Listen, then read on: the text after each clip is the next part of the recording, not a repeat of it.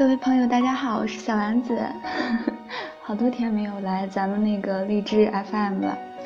嗯，今天呢，我来更新一期节目吧，还是接着为大家推荐，然后我上一次喜欢的那本书，叫做《和喜欢的一切在一起》。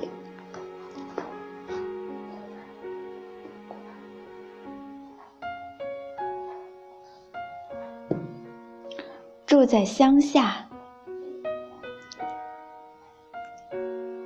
早晨睁开眼睛，感觉到空气是冰冷的，马上明白，地暖没了，又停电了，这是住在乡下的代价。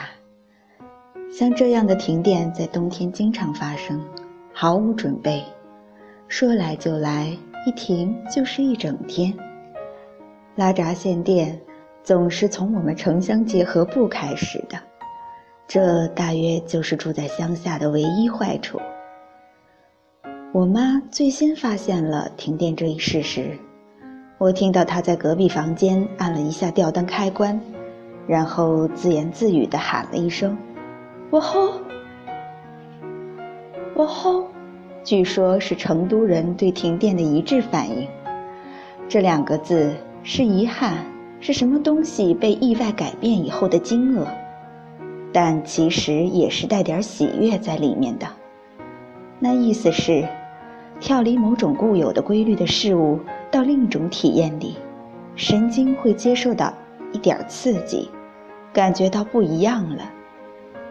每天的生活都那么一样，所以不一样本身带来不一样，所以。哦吼，嘿嘿，呵呵。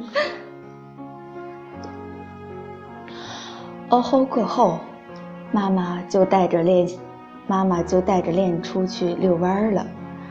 这时候，小区外的广场上一定挤满了孩子。停电，对于孩子们来说是节日。老人们一定互相打听，什么时候会再来电。顺便感叹一下天气，抱怨一会儿相关部门。停电对于老人们来说是不错的谈资。这么一想，停电也是住在乡下的意外赏赐了。住在乡下，这是我如今的全部生活。不用按时奔赴一个地方。需要见面才能交流的朋友也越来越少，如此，时间就显得不太具有意义。有人说，我现在是睡觉睡到自然醒，写字写到手抽筋。抽筋倒不至于，写不出来的时候，少数少许的焦虑是有的，但很快就会过去，因为当自己明白自己。住在焦虑里时，焦虑其实反而化解了。于是我就和焦虑一起慢慢迎接平静的到来。这样的生活似乎应该时时刻刻保持警惕，没有外力的施加，人容易特别懒散，越来越懒，懒得多了，也就变成理所应当了。前天天气好，我坐着公交车去西村的阳光房待了一整天，做了一点事情，立马就满足了。想我还是很上进呐，于是很长时间的懒带来的负罪感很快就烟消云散了。我做的这点事情是招呼来一群爱做手工的姑娘，一起度过了一天。这个冬天不太冷，这天就更暖和了。二十多位喜欢手工的好姑娘相聚远远的阳光房，大家互相并不认识，但三五分钟之后就自然亲近起来。不是很喧哗的那种感觉，像是漫不经心的一堆老友，一边手工一边聊着家常。这一切。源于我们生命中共有的底色。下午的时候，有阳光从窗户外照进来，我第一个完成手中的活计，坐在楼梯上，看他们飞针走线，觉得所有的选择和坚持都是有意义的。这样也就越来越理解了这座城市的独特气质。在与它的和平共处的这些年里，我们逐渐共有了一种呼吸的节奏。这样也可，那样也行。该来的会来，该走的会走，对生活全然抱一种接受的态度，不再较劲和狰狞。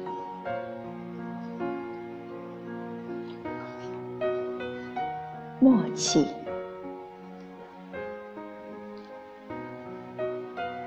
雨季来了，每年的这个季节，在我的闽邑老家的村子里。人人心里都会多出一个盼望，这盼望和雨水有关，和土地有关。这盼望是：林地里、浅草中、田埂间，会长出一种叫做鸡枞的野菌。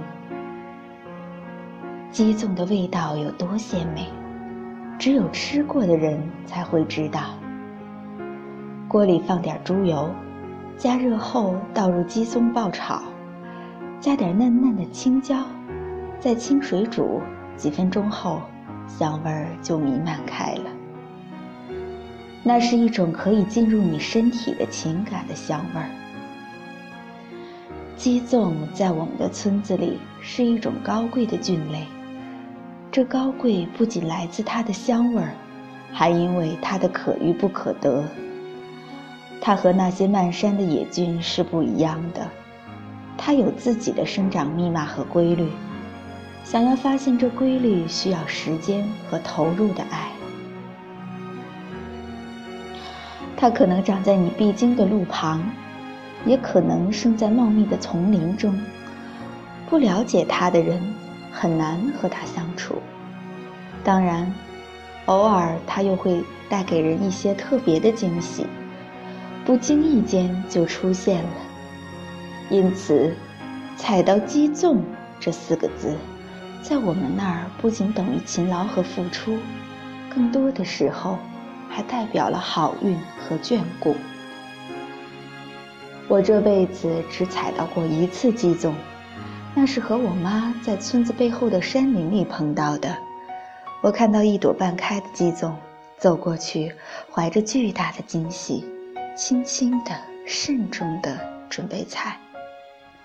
我妈制止了我，她细心观察这朵鸡枞，再顺着这朵鸡枞的伞盖倾斜的方向往前走，在大约五米的地方停了下来。